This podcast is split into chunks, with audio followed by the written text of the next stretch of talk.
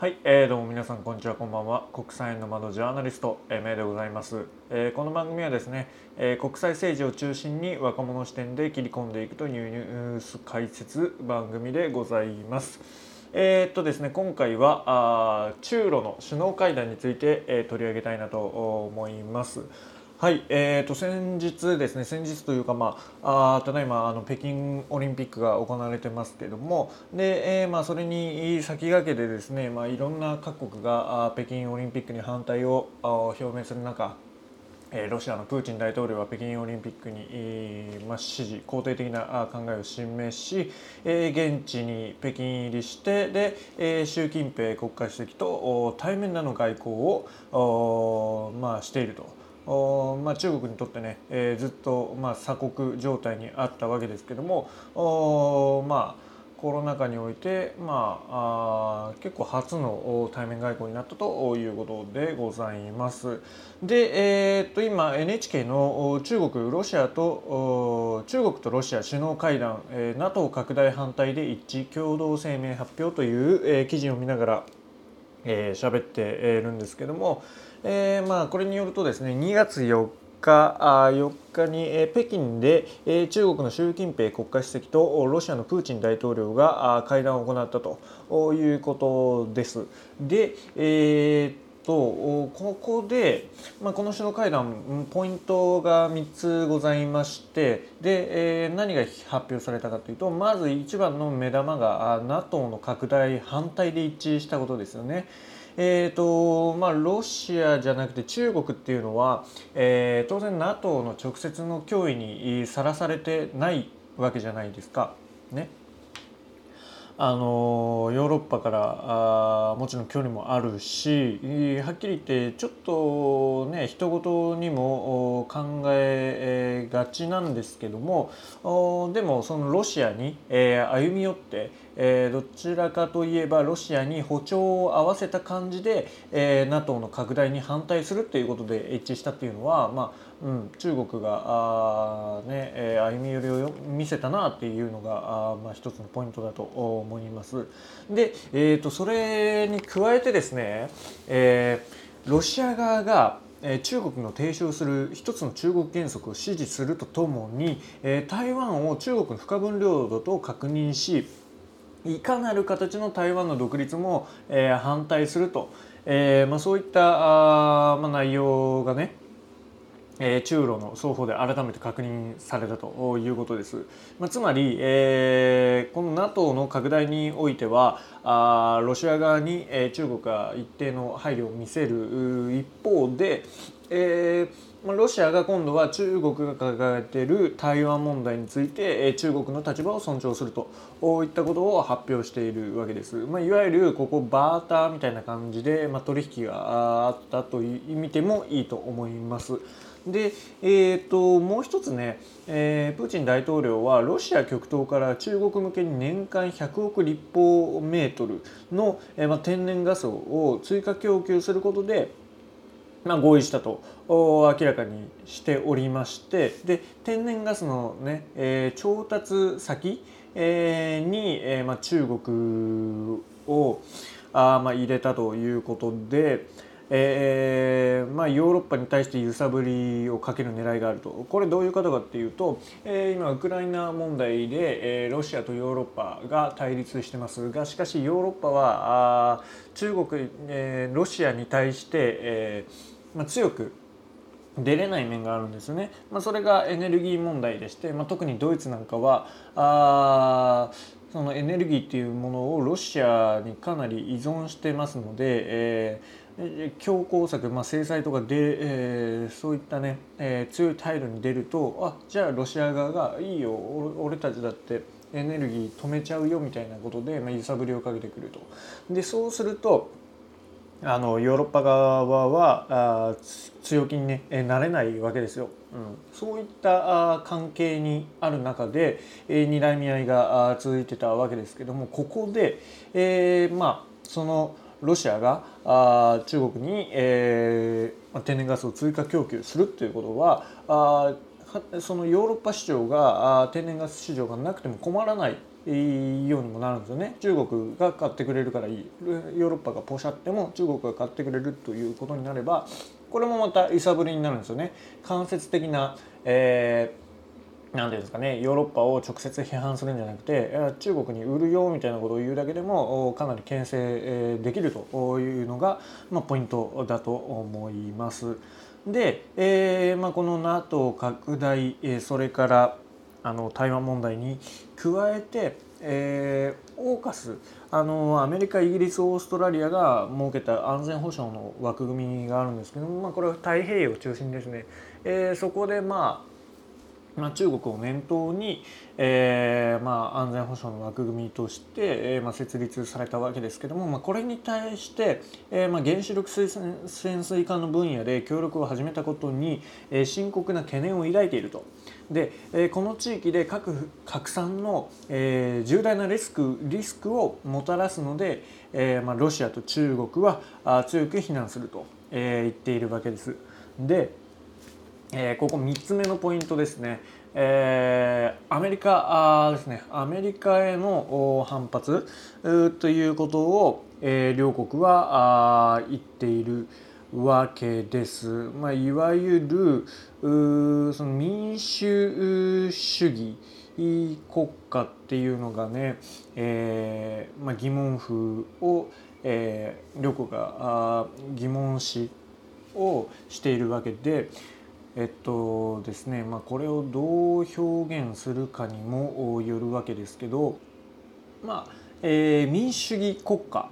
っていうのが、まあ、ありますよね当然。で、えー、その民主主義国家として機能しているかそれとも民主主義国家なのかどうなのかっていうのは、えー、その国に住む人しかわからない。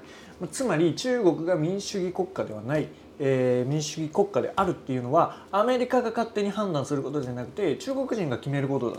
ということを、えー、言っているわけです。つまり、えー、アメリカが主張する、えー、民主主義の基準を他国に押し付けることは断固反対だと。でこれが原因で地域や世界の平和を、えー、まあ脅かしているということで、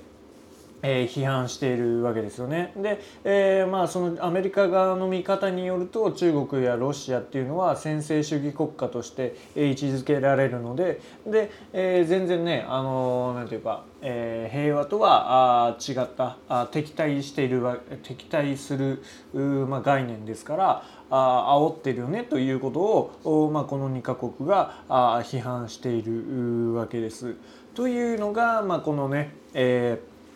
共同声明の会談のポイントです。えー、NATO 不拡大、えー、それから台湾問題、えー、それからあこのアメリカ反米ねえ民主主義は自分で決めるということを言っているわけです。でえー、っとですねもう一つここでなぜ、えー、中国とロシアが接近することになったのかっていうところに、えーまあ、そこも触れといこうかなと思います。で、えー、中ロ接近のポイントは2つありましてで1つ目がですね、えー、テロ対テロなんです。えーロシアはもともとそのチェチェン紛争とか聞いたことありますかねチェチェンでまあ問題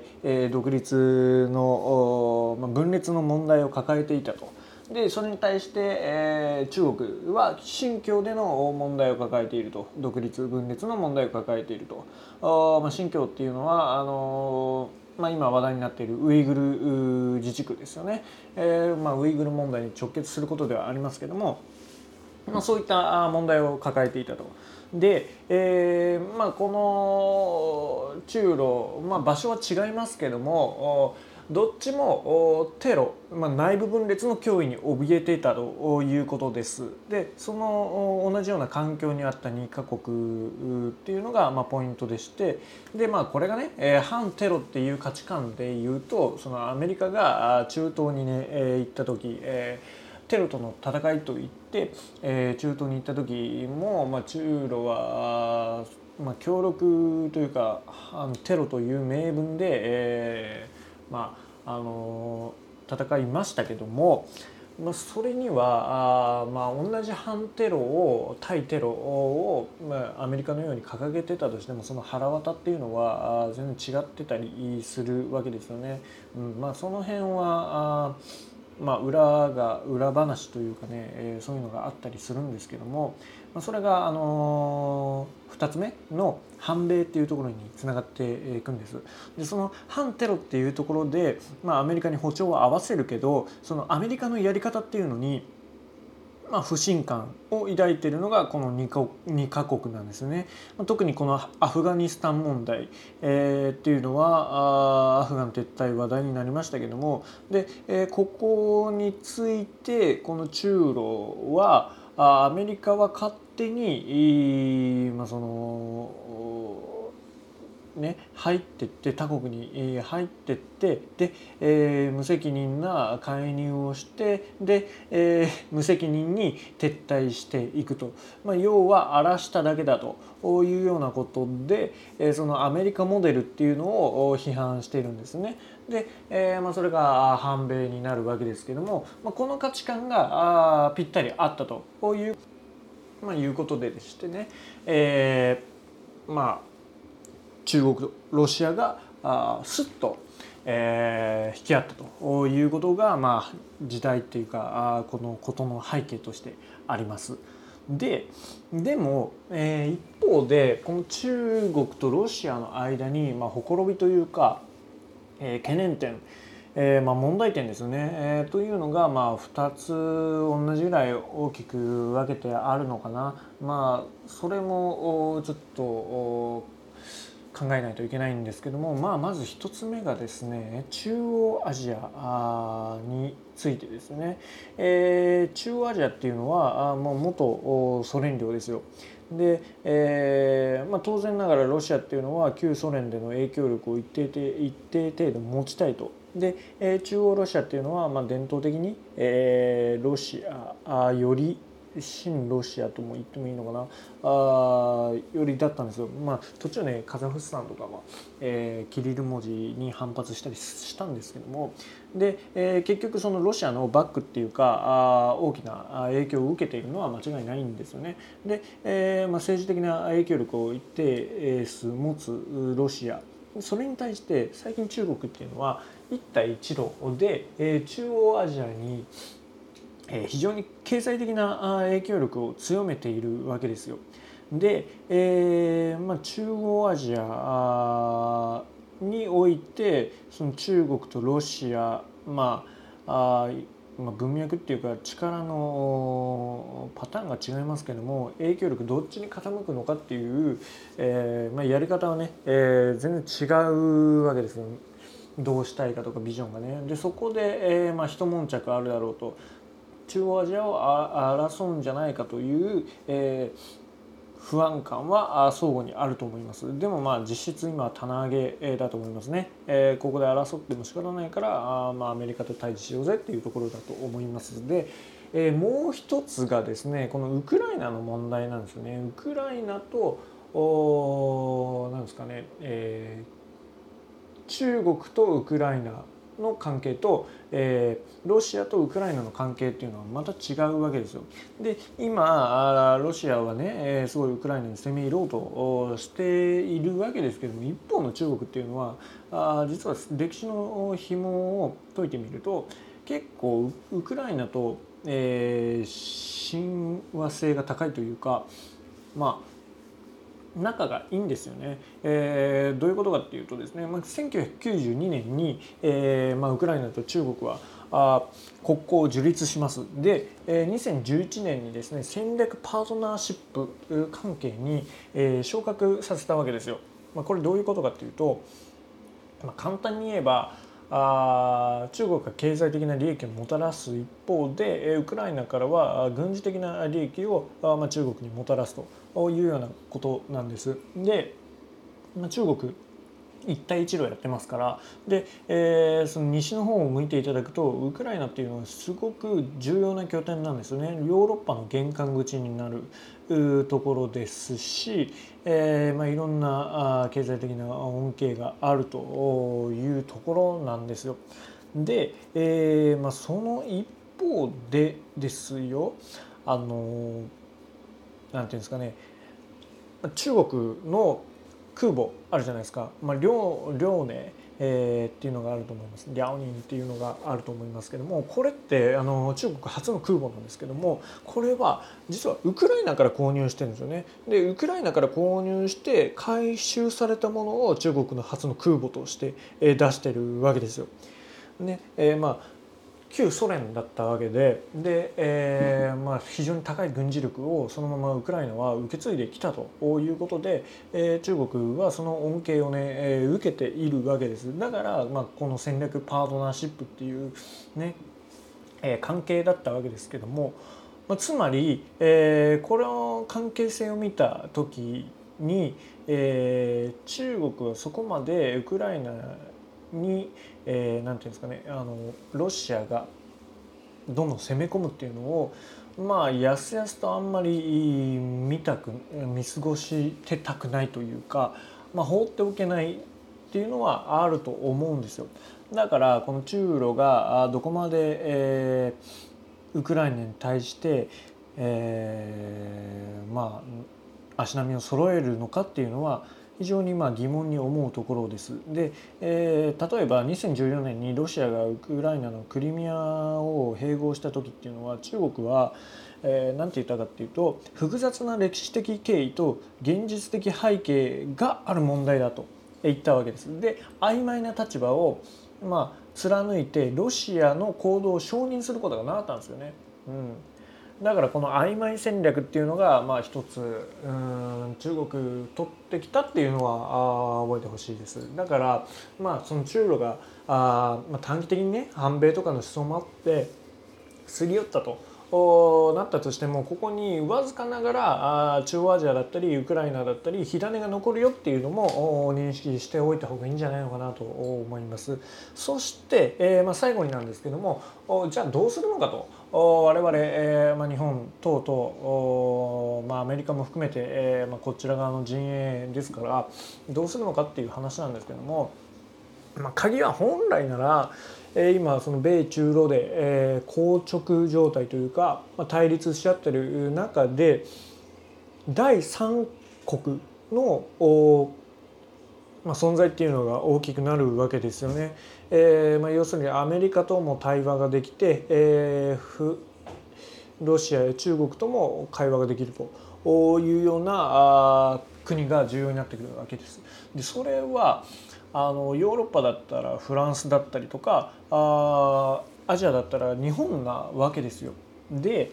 でもね、えー、日本を見てもらえれば分かると思うんですけども今までずっとそのウクライナ問題に対してもちょっときょとんと一距離置いて、えー、まあ傍観してるような感じだったじゃないですか、まあ、当然そのロシアに対して、え、制裁を加えたらあじゃあロシア側はお前たちの欲しい北方領土はやらねえぞって絶対になるとは思うんですよ。まあ、そこもね、えー、逆に今制裁を弱めるもしくはしないとなれば、えー、北方領土を変えてくる可能性もなきにしもあらずそして、えー、ロシアと取引をする日本企業もダメージを